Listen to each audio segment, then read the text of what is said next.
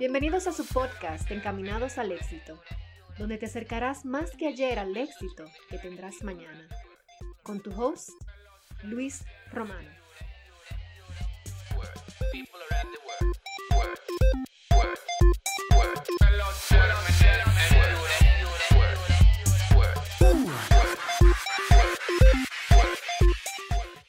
Bienvenidos, bienvenidos a este eh, podcast, tu podcast favorito, como ya a mí me gusta decir, aunque el invitado que tenemos hoy probablemente me vaya a meter en un lío con, nuestra invitada de hoy.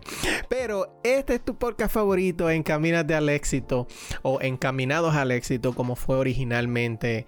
Eh, producido. Desde el principio nos llamamos Encaminados al éxito, aunque tú sabes que me puedes encontrar en Instagram como Encamínate al éxito. Miren, para el episodio de hoy yo tengo una invitada súper especial porque es una persona que además de que es comunicadora, también eh, es una persona que también tiene, tiene podcast y vamos a hablar un, poquito más adelante de, de sus podcasts y cómo ustedes lo pueden encontrar.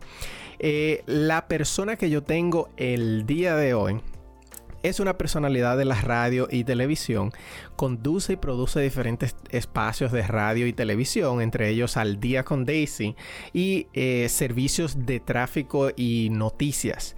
Entre otras de sus funciones, como comunicadora es talento y productora en varias emisoras de la costa este de los Estados Unidos, desde Washington DC, Delaware, Massachusetts, Pensilvania y el sur de la Florida. Eh, ella también es la creadora de Podcast Express Academy, del, cual vamos a estar hablando un poquito más adelante.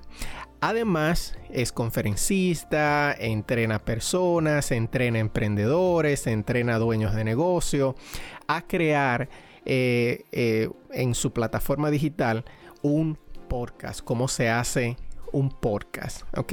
La invitada que yo tengo en el día de hoy, en la noche de hoy, en la tarde de hoy, a la hora que tú estés escuchando este podcast, no importa, es nada más y nada menos que Daisy Cedeño. Daisy, ¿cómo estás? Bienvenida a este podcast.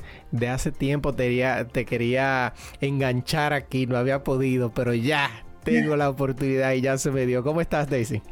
No, yo feliz, feliz de ser parte de Encamínate al éxito. Me encanta lo que estás haciendo, tu misión. Y yo feliz también. Estaba ahí pendiente. ¿Cuándo voy para allá? ¿Cuándo voy para allá? Y aquí estoy ya gracias a Dios estamos ya eh, un poquito más, no desocupadas, pero tomamos la oportunidad de decir, ya tenemos que sentarnos con el Camínate al éxito.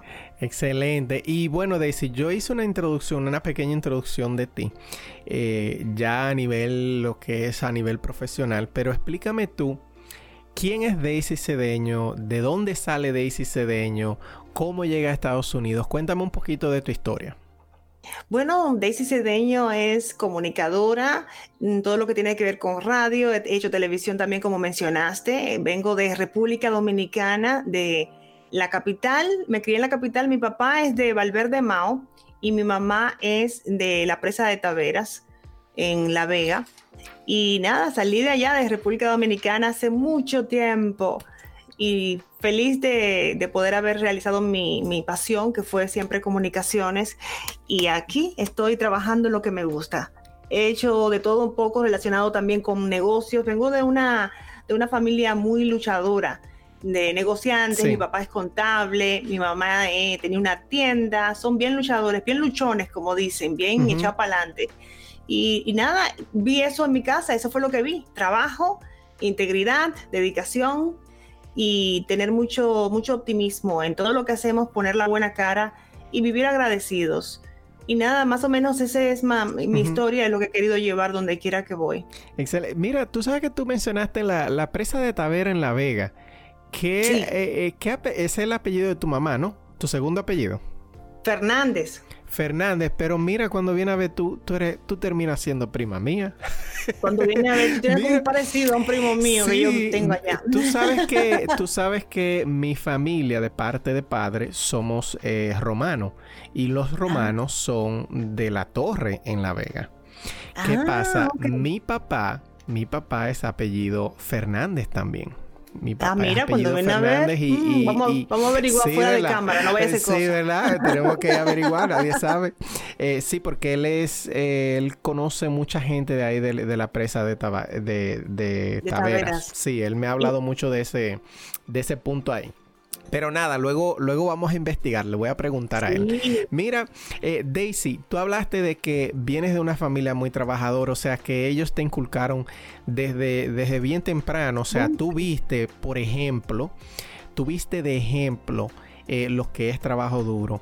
Eh, cuando tú llegas aquí a Estados Unidos y qué significó eso para tus padres, que allá tu papá contable y tu mamá con una tienda, o sea, eh, ¿vinieron aquí juntos o tú ya viniste cuando eras adulta? Bueno, la primera vez que vine, eh, como quien dice al, principio, de todo lo que es llegar a Estados Unidos, tenía 11 años. Ok. 11 añitos, pero no nos, no nos quedamos por X razón. mi mamá no, no cuadró, no le gustó la situación, un cambio muy brusco para mi mamá. Y mi papá también estaba en Santo Domingo. O sea que fue una... Pero si supieras que yo como niña lo que estaba era feliz de ver un país diferente, estar en la escuela en Estados Unidos, para mí eso fue, wow, fantástico. Pero para los adultos es un choque, especialmente en el área donde yo estaba, que la comunidad hispana eh, era mínima en ese tiempo en el área de Long Island, Port Jefferson, en Nueva York, y era mínima en ese tiempo. Entonces, por eso decidieron que no, que yo iba a volver a República Dominicana y, y, crecí allá, o sea, terminé todos mis estudios eh, de elementales. Sí. Y me gradué del bachiller allá pero cuando ya me gradué decidí que quería, entonces sí, yo sola venir a Estados Unidos y decidí, tengo que hacerlo yo sola porque ellos estaban un poquito indecisos de, de hacer vida acá en Estados Unidos. Pero sí, vi desde el principio eso de, de, de trabajar, trabajar, trabajar. Ya a los ocho años ya yo estaba arriba de un, como le dice, mi papá tenía una panadería también y yo estaba ahí despachando. A los ocho años, nueve años, ya yo estaba ahí mirando qué es lo que estaba haciendo mi papá. Y a los ocho, nueve, diez años yo cobraba a, a, los más chiquitos, yo le daba clase y me pagaba la mamá un peso, yo recuerdo, Sí. Yo le daba di que, clases a los niños y por un peso. No, pero era negociante, yo de chiquita eso mismo, Eso mismo te iba a decir, óyeme, pero alma de, de negociante. Y, óyeme, por eso es que es tan importante el ejemplo y por eso es que es tan importante, yo le digo a la gente, óyeme, la mentalidad. La mentalidad de, de cuando tú creces, eso hace muchísimo la diferencia porque tuviste de primera mano, o sea, te pusieron a cobrar en el negocio y tú de una vez, tú de una vez cogiste pila, pila, aquí no se le a nadie. Exacto. Eh, y me comía mi pancito también, no voy a, tampoco voy a decir. claro, claro. Mira qué interesante. Óyeme, y vamos a hablar de, eh, de nuevo, vamos a, tocar un poquito más el tema del emprendimiento. Sin embargo, yo quiero volver un poquito hacia atrás. ¿Tú sabes por qué? Porque tenemos otra coincidencia. Cuando tú volviste aquí a Estados Unidos, ¿tú volviste otra vez a Long Island? No, si oh, supieras que no, porque toda mi familia lo que hicieron fue que empezaron a dejar Nueva York el frío, huyendo del frío, llegaron a la Florida y por eso caí yo en la Florida. Atrás de la familia, uno siempre quiere como que estar un poquito como pegadito de para los cumpleaños, para Navidad, uno quiere como estar más pegadito. Sí, sí. Y entonces me ubiqué me ubiqué aquí, oh, pero antes pasé por Nueva York, ¿sabes? Pasé un tiempito en Nueva York, pero cuando ya me iba a ubicar, me fui atrás de la familia, eh, porque en Nueva York, Manhattan, es, eh, tenía muchas amistades, y, pero toda mi familia ya se había ido para Nueva York, ah, para la Florida, perdón. Entonces, ah, como que me sentía un poquito desubicada en el sentido de que también estaba muy jovencita, 17 años. Entonces, como que mi mamá también me estaba atacando un poquito con eso, tú sabes, como, no, para que estés con la familia, no, porque no puedes estar así. Entonces, imagínate, después de 18 más o menos, esa es la edad que llegué a, después que me gradué de, de, la, de la escuela en, República Dominicana. Entonces, cuando llegué a esa época, yo me gradué a los 17 y aquí la mayoría de edad es 18, entonces ya tú sabes, más, más cuidado con la niña, ¿verdad? Sí, exacto. Más cuidado, ¿no? Entonces eh, me ubiqué aquí en, en, la Florida porque tenía familia, tenía dos amistades y después ya hice mi vida aquí. Pero Long Island se quedó en mi niñez. Duré un tiempo en, en, Long Island y se quedó en mi niñez como un recuerdo muy bonito, a pesar de que para mi mamá fue un bien difícil. O sea, ella no tiene recuerdos bonitos porque el inglés, tú sabes, es difícil para ella, se le hizo muy difícil todo y Sí, sí, eh, siempre, para, siempre para los padres es como, eh, es mucho más difícil y tú sabes que uno como niño en realidad tú no, tú simplemente ves lo nuevo y lo nuevo es excitante siempre. Eh, yo te decía que, teníamos otra cosa en común, bueno, no realmente, pero cuando tú llegaste aquí a Port Jefferson, Port Jefferson yo, mi esposa, yo conocí a mi esposa cuando yo viviendo en Nueva York, en, el Alto Manhattan y ella viviendo en Coram en Long Island, que está oh, a, cinco minutos de ahí de Port Jefferson. Y nosotros, de hecho, ya una vez yo me mudé a Port Jefferson, eh, había muchas amistades que vivían ahí mismo en Port Jefferson también. Entonces, por eso dije, no, no, no, no, pero, pero no puede ser. Pero, eh, pero muy yo creo que los dominicanos pasamos ese camino. Sí, por alguna sí. razón. Sí, y nada, y luego de ahí nos mudamos para acá porque, bueno, la historia, la historia es de ti, no de mí. Mira, luego que te mudaste entonces a Florida. Eh, pasaron algunos años, tú estudiaste allá o tú te quedaste aquí. Ok, so tú llegaste de Dominicana aquí eh, y luego pasó algún tiempo, no estudiaste en, Nueva York, sino que te mudaste a Florida primero y luego hiciste tus estudios en Florida, ¿no? Exacto, en la Universidad Palm Beach Atlantic, que está en el condado Palm Beach a una hora y media de Miami, más o menos, una hora más o menos de Miami. Ahí fue que me radiqué, ahí hice mis estudios, hice una licenciatura, estudié comunicaciones, estudié eh, una maestría en liderazgo empresarial, muy estudiosa la niña. Muy dedicada, le gusta mucho, a mí me gusta mucho eso de seguir aprendiendo y rodearme de personas que me reten a seguir creciendo. Entonces la universidad de alguna forma me empujaba a, eso, los profesores y, y, todo lo que es eh, eh, el ambiente. El ambiente es que te obliga a seguir creciendo cuando estás en la universidad. Entonces, nada, es una cosa que ahora, cuando terminé la maestría, juré que no iba a hacer un doctorado. Les juré a todo el mundo, si me invento hacer un doctorado, me dicen que no, amárrenme, porque, porque fue muy fuerte la maestría eh, cuando uno está en un programa de, de ese tipo. Sí. Y nada, eh, sí, pero sí, aquí y terminé todo es mi, mi educación adulta. Superior, sí, exacto. Tu, educación eh, superior ya aquí en, Florida eh, y lo hiciste en esa área de comunicación. Cuéntame cómo se hace una persona. Me imagino que cuando tú llegaste aquí, eh, y es algo que le pasa a muchas personas, quizás tú no dominabas muy bien el inglés o ya tú tenías ya una base cuando llegaste.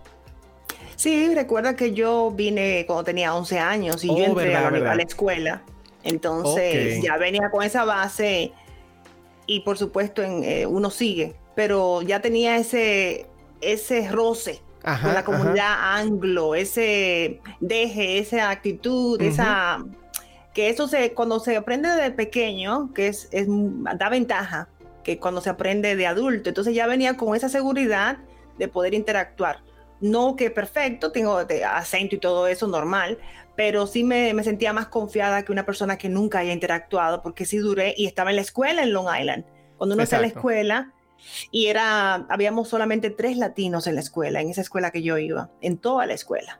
Wow. Entonces, obligatoriamente. había, que, hablar obligado. Obligado. Entonces yo tuve, inclusive tenía una profesora que me ponía a leer español porque se me estaba, estaba hablando traviado yo y, yo, y la profesora estaba preocupada. Cuidado si se te olvida tu español. Sí. Que, que, eh, que, es extraño porque ella, ella era una profesora hispana y ella ama mucho, o sea, amaba mucho, en ese momento me estaba eh, motivando de que nunca olvidara mi español y todo eso. Entonces, sí, eso ayuda mucho cuando uno viene pequeño. Entonces, no sentía esa, ese impacto al entrar a la universidad acá, en la Florida, cuando lo que es aprender inglés y todo eso, no tuve que ir por esa, esa trayectoria. Exacto, y mira, eh, siempre uno, eh, bueno, no siempre, pero las personas, por ejemplo, cuando yo llegué aquí, aunque yo sí traía mi base de inglés y, que, y que sabía un poco, eh, e incluso yo podría, yo podía conversar eh, se me hizo difícil. O sea, imagínate una persona que llega a Washington Heights, eh, a un pueblo donde la gran mayoría de oh. lo que se habla es español. En realidad tú no tienes el, chance de ni siquiera practicarlo y yo me sentí en mis aguas. Pero cuando nos mudamos a, Long Island, ahí fue que las aguas se separaron. Entonces tuvimos que, tuve que hablarlo, o sea, forzosamente. Pero eh, lo que yo le digo a las personas, por ejemplo, principalmente en tecnología, es que tú tienes que aprender a comunicarte, no necesariamente a dominar el idioma, pero sí comunicarte. Yo tengo por experiencia, como trabajo en tecnología, tengo por experiencia que hay muchísima gente que trabaja en nuestra área eh, que no habla, o sea, que habla un inglés machucado, como dicen, o sea, habla un inglés que solamente ellos lo entienden, sin embargo, tienen buenos trabajos. Y, y lo tienen porque se saben comunicar, no necesariamente saben hablar inglés bien, perfecto, pero sí se saben comunicar, saben eh, cómo comunicar una idea y, ese, y esa es la importancia. Exacto, sí, diste el clavo. Yo pienso que estás totalmente eh, en lo correcto porque a veces lo que paraliza a las personas es el miedo a lo que no conocen. O sea, simplemente el miedo eh, a, lo que van a decir, pero no saben ni lo que van a decir. Entonces yo creo que ahí es que está el fallo. Simplemente tratar, buscar la forma de seguir creciendo y en esto del inglés es igual hablarlo y yo conozco muchas personas que son ingenieros alemanes eh, de otros países en Europa y vienen con ese inglés, con ese acento fuerte. Y, son ingenieros y son los jefes en muchos lugares, pero no te dejan amedrentar por ninguna situación de que mi idioma, no, simplemente yo sé el contenido, yo sé de qué se trata mi trabajo y vamos a, lograr la meta porque yo tengo las herramientas para hacerlo. Entonces yo creo que ahí es que está que tenemos que crecer en eso. Exactamente, definitivamente, totalmente de acuerdo.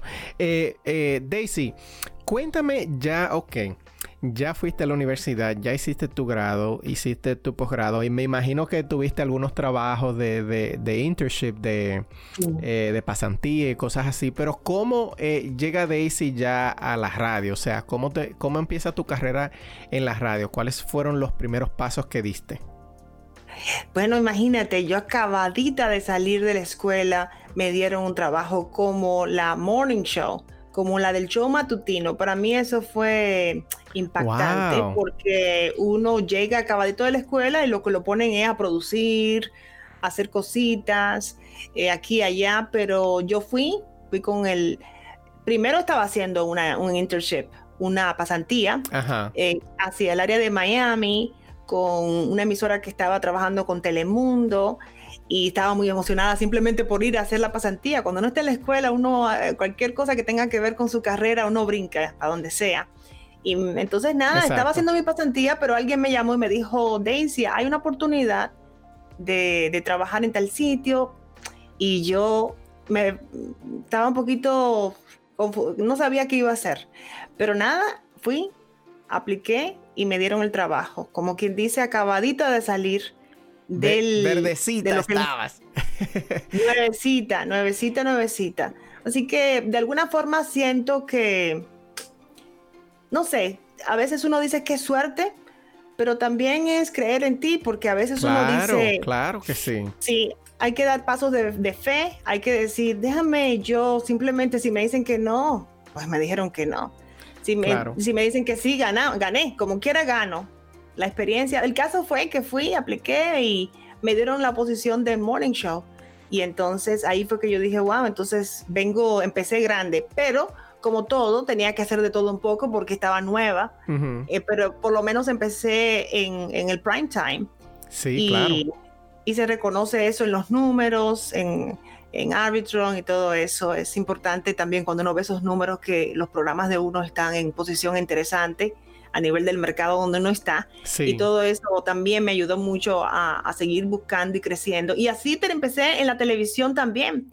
Estaba, estaban buscando una persona para hacer un programa en español y yo ni siquiera apliqué. Y entonces alguien llama a la estación de radio porque vieron una foto y vieron el currículum en el website de la estación de radio. Como tu bio, vieron, vieron la, la bio que normalmente los medios utilizan en, la, en, las páginas. Exacto, entonces alguien, eh, cuando yo eh, me dicen, tienes un mensaje de una persona, y quiere hablar contigo, que si la, y yo, y no me dio todos los datos porque era como competencia, porque al mismo tiempo se sentían un poquito intimidados de llamar a la emisora para preguntar por mí, ofrecerme trabajo para otro lado. y entonces eh, como que yo dije, ¿quién me está llamando? ¿De dónde? No. Pero dije, ¿sabes qué? Voy a llamar. ¿Quién será que me está llamando? Que una, eh, una, información muy importante. me imagino. No me dijo emergencia, como una, información muy importante y un nombre en inglés. Que la emisora donde yo oh, estaba era hispana. Entonces también dije, hmm, qué extraño está eso, pero voy a llamar. Y efectivamente el primer programa eh, hispano en el área del condado Palm Beach, eh, yo lo hice. Y eso fue algo que todo el mundo se quedó, salimos en el periódico. Y, nada, también paso de fe, porque estaba nueva, como quien dice, nada más tenía como un año al aire. No voy a decir un año, no, casi tenía dos años al aire con la radio. Y me llamaron para hacer un programa de televisión y yo había hecho mis pinitos en la universidad con la televisión, cuando te ponen a hacer los famosos demos y todo eso, pero todavía no había, había hecho mucho más radio. Y cuando me llamaron, ¿has hecho televisión? Y yo dije, sí. oh, pero claro, yo tengo mucho tiempo haciendo oh. televisión. oh, pero, pero yo soy casi, casi María Celeste Arraraz. Yo, yo soy, no, yo, yo he hecho mucha televisión. Yo por dentro en la universidad, yo hice, o en la escuela, hice la, en la escuela porque hice la, las cámaras y todo eso. Eso es lo que estaba pensando. Pero nada, fui. Bien, me dijeron y, y hice el programa eh, la vida en Florida, uno, uno, de los primeros programas acá en el condado Palm Beach. salimos en el Palm Beach Post, salimos por todas partes. Bueno, fue un boom. Imagínate, la nueva era lo que me decían muchos de las personas en la competencia. ¿Y por qué a la nueva? Porque Dios lo quiso así. Por eso pero mira, tú sabes que quiero volver un poquito y, quiero tocar ese tema. Tú sabes por qué. El tema de la suerte. Tú sabes que a mí, eh, dice, a mí como que me da una rabia cuando la gente me dice que no, pero tú sí has tenido suerte. Y yo, ¿cómo que suerte? o sea que, ¿tú sabes por qué me da a veces rabia? Porque eh, yo entiendo que sí, claro que sí, existe la suerte. Sin embargo, yo entiendo que cuando a ti te dicen, no, porque tú tuviste mucho mucha suerte, eh, como que me mm. están invalidando todo el trabajo que yo pasé, como todo ese proceso. O sea, eh, y siempre recuerdo una, una frase que a lo mejor tú te vas a sentir identificada también, que, que, que, por eso fue que dijiste, eh, bueno, suerte como suerte, no sé. y es que mi cuñado, eh, una, para hacerte una historia larga, pequeña, nosotros jugábamos mucho videojuegos eh, de, pelea, de eso, Street Fighter y cosas así. Eh, y cada vez que nos enfrentábamos, que él me ganaba o lo que sea, pasaba lo que sea, yo le decía, wow, tú, óyeme, qué suerte tú tienes. Óyeme, óyeme, tú tienes una Julio, se llama el Julio, pero qué suerte tú tienes. Y él lo que me respondía, óyeme, ahora que yo sé que a saber jugar le llaman suerte. Ah. Y, eso se me, que, se me ha quedado que cada vez que, me hablan de suerte, siempre trato como de mencionar esa parte porque se me quedó grabado. Y, no hay nada más lejos, o sea, no hay nada más cerca de lo cierto, de, esa frase que, es cierta. Óyeme, si tú, yo te apuesto a ti, Daisy, que si tú no te hubieses estado preparando para ese momento, tú no lo hubieses, no lo hubieses podido aprovechar la oportunidad porque simplemente no tenías la información, ¿no? Exacto, y también no me hubiera sentido preparada eh, para hacerlo, no, no me había fogueado, no había hecho mis pinitos en la escuela con una cámara en la mano, con un micrófono en la mano que también todo eso ayuda, todo eso es parte del proceso, pero también tomar responsabilidad de que las decisiones y los pasos que hacemos y tomamos eh, son parte del proceso. porque el tomar la decisión de que sí, yo puedo, ah, yo no he hecho cámara todo en la escuela, hice cámara, entonces por eso no puedo hacerlo. Yo dije, bueno, yo hice cámara, entonces nada, si me equivoco. Entonces yo pienso que también tomar responsabilidad de, de la oportunidad que se te presente o no.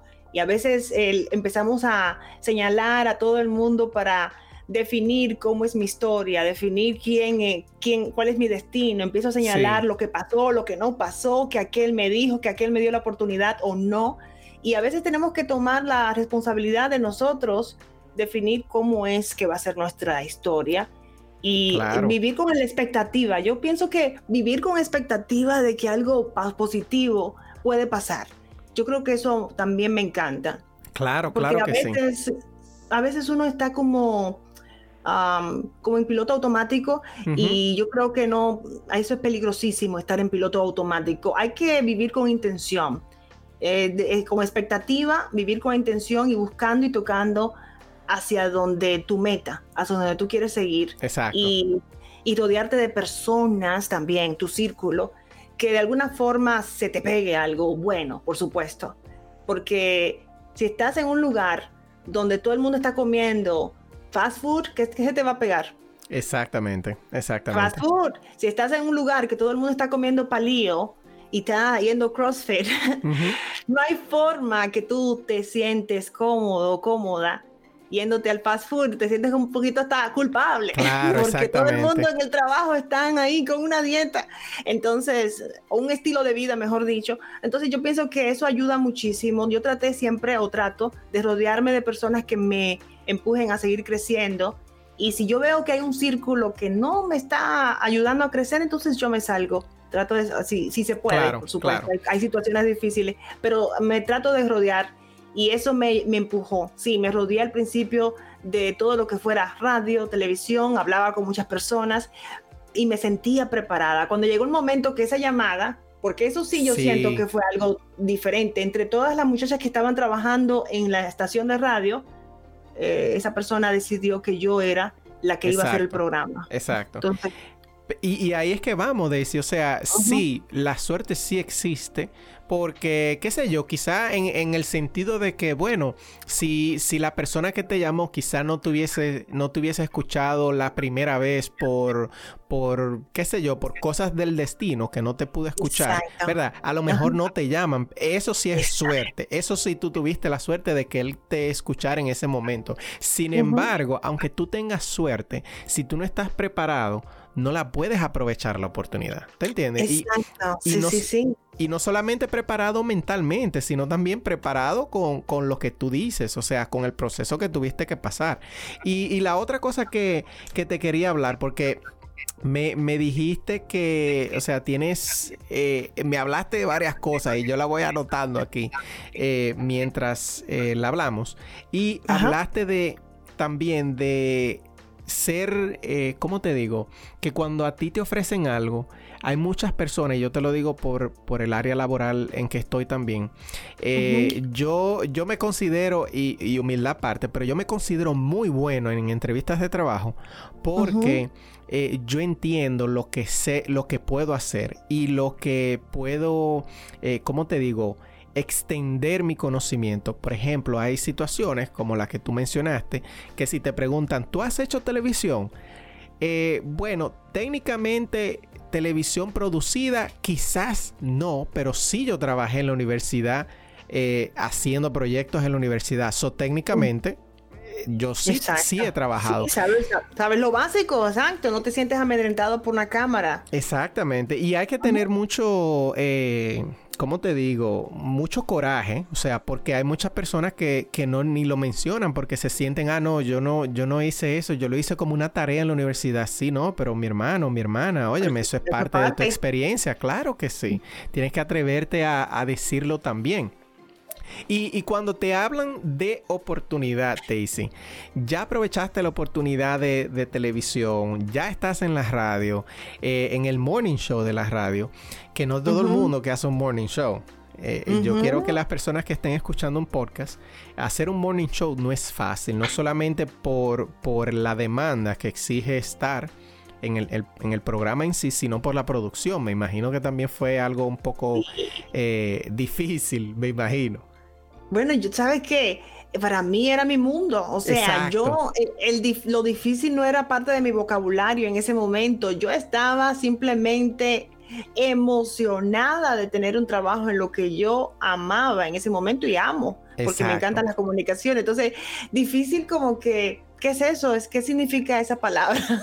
Para mí no existía. O sea, wow, ¿qué es lo que tengo que aprender? ¿A dónde que le tengo que dar? ¿Cuál es el botoncito? Eso es lo único que me interesaba. Exacto, aprender, aprender. Y aprender, exacto, y crecer y estar ahí, estar ahí en punto a las cinco y media. ¿Qué es lo que hay que hacer? Ya me sé todo lo que pasó en el mundo entero. Estaba en el camino escuchando eh, algunos programas en inglés de todas las noticias a nivel nacional e internacional. Y yo llegaba limada limada ese, y nada, imagínate, llegaba con temas ya, porque venía en el camino de, de la casa a la estación de radio, escuchándome todos los programas en inglés. Y ya venía en español con muchísimas cosas. Imagínate, entonces esa era mi, mi, pasión. Entonces para mí como que difícil no era la palabra. Wow, qué chulería. Y mira qué frase yo escribí. La voy a publicar ahorita en Instagram. Eh, la dificultad no existe cuando haces lo que amas. Eh, oh, sí. sí. entonces, y, es, y, va con lo que tú dijiste, porque cuando tú estás haciendo lo que tú amas, eh, mm. aunque las cosas no necesariamente sean difíciles, quizás incómodas, tú tienes tanta hambre de aprender y tanta hambre de seguir haciendo lo que tú quieres hacer que a ti se te importa aprender. Exacto, en el clavo, es hambre.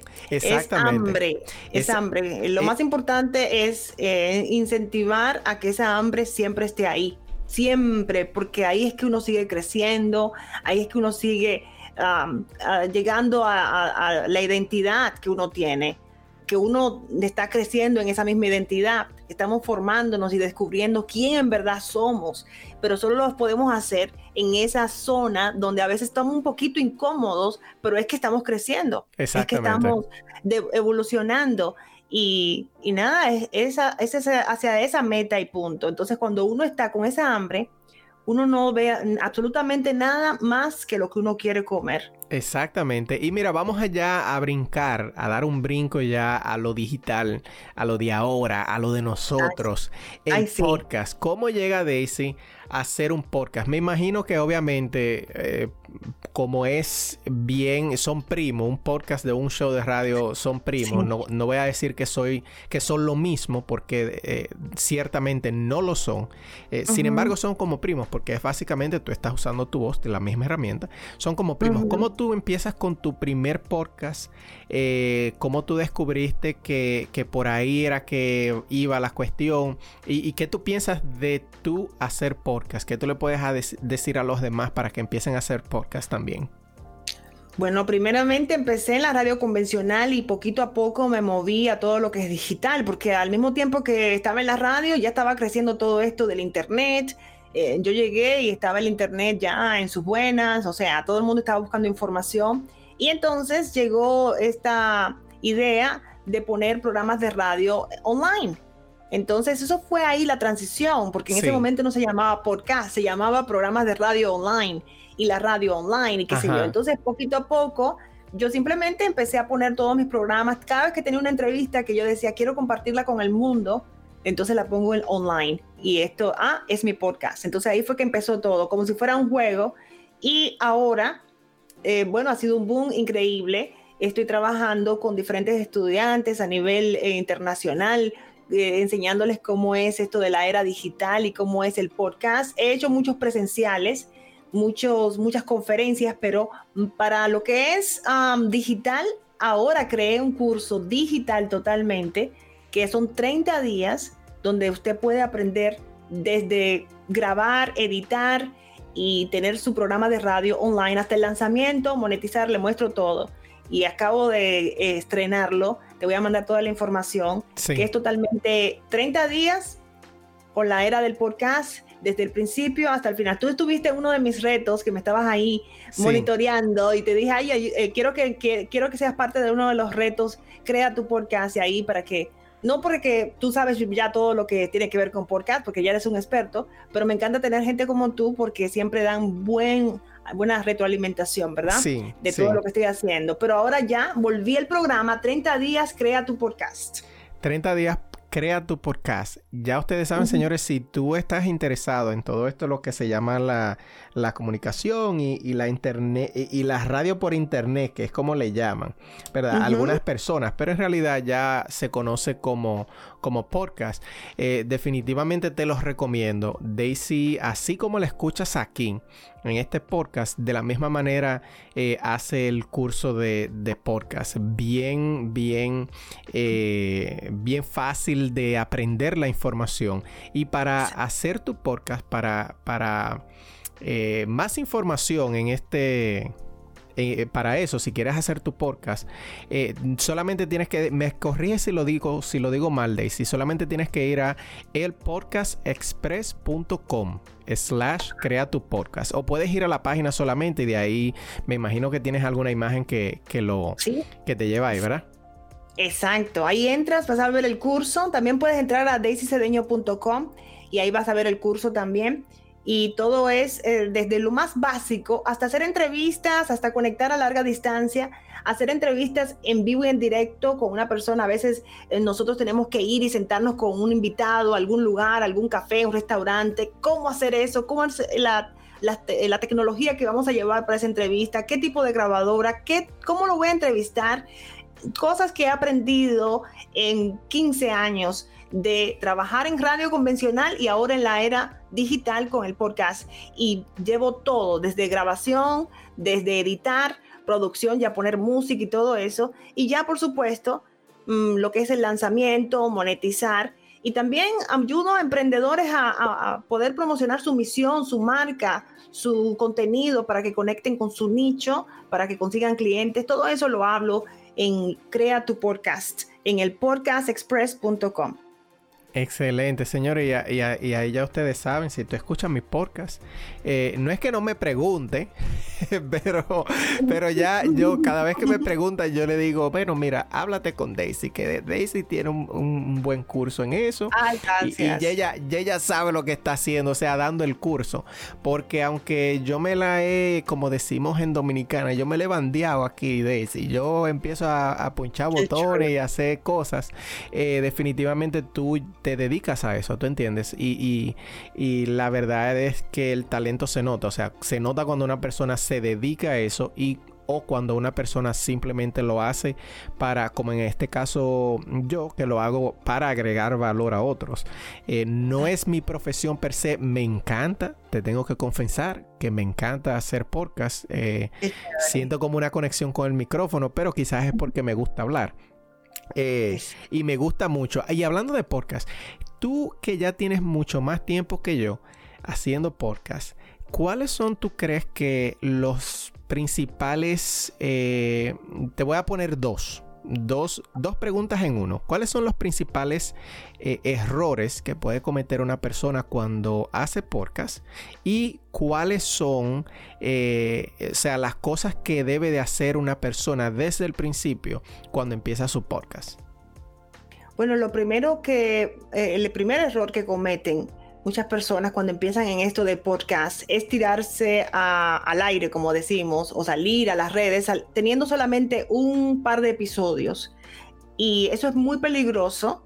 No es que vaya a pasar, pero puede pasar que llegue un momento que no saben qué tema, eh, se desubican porque nada más tenían dos episodios, grabados y ya se pierde el momentum eh, de uno conectar con su audiencia, con su nicho. Ah, grabó un episodio hace dos meses, más nunca se volvió a escuchar el pobrecito o la pobrecita. Sí. Y me río, y me río con cariño porque eso pasa muchísimo con las personas que no trabajan en esto de las comunicaciones. O sea, para mí, para personas que trabajan en comunicaciones, uno lo hace todo el día. Yo hago todo el día grabaciones, pero si tú eres abogado o contable y de repente quieres hacer un podcast no te tires a la calle a promocionar solamente con un solo episodio. Si vas a empezar a hacer esto, empezamos a grabar, empezamos a trabajar y tener una, base, como por lo menos unos seis episodios, para que no vayas sobre la marcha grabando todos los, sino grabé seis, me puedo tranquilizar un momentito, ubicarme cuáles son los próximos, y eso es un error que comete mucha gente y se llama pod face le dicen a eso, como que se va desapareciendo el pod del pobrecito o la pobrecita porque no pudo seguir grabando o llegó un cliente en esa semana, se le complicó llegar al estudio o a su, a su lugar donde la, graba los podcasts. Ay, tengo dos semanas porque se me complicó, porque esto. Entonces, yo siempre les recomiendo, vamos a empezar, antes de salir al aire a promocionar y todo eso en los medios sociales, vamos a tener grabados por lo menos unos 6, 8 podcasts, episodios para que tú te sientas tranquilo, tranquila. Y tengo estudiantes que me han dicho, tengo cuatro, puedo salir. Y yo le digo, bueno, por lo menos tienes cuatro, vamos arriba. Entonces no, no, me, no te sientes tan, ay, eh, con el ajetreo de último momento. Ya tú sabes que tienes cuatro, pero sí, me han dicho, tengo cuatro y me siento que me dijiste que eran más, pero vamos, vamos. Entonces yo sí le digo, pero por lo menos una base de unos cuantos. Y otro error es no tener un día específico para grabar y editar. Hay personas que se la pasan la semana, el mes completo con un desorden, con esto de grabar. Hay que tener un día para grabar tu programa o tu, una serie durante la semana para que te ayude. No es que un día te puedas decir, no, lo voy a hacer mañana. Sí puede pasar, pero si tienes un poquito más de estructura, te va a ayudar muchísimo para poder tener constancia. Entonces, utiliza los sábados, es el día libre tuyo, nos sentamos y empiezas a llamar a tus invitados. Tengo dos horas que voy a grabar cuatro episodios y después al otro día los edito o algo así. Si no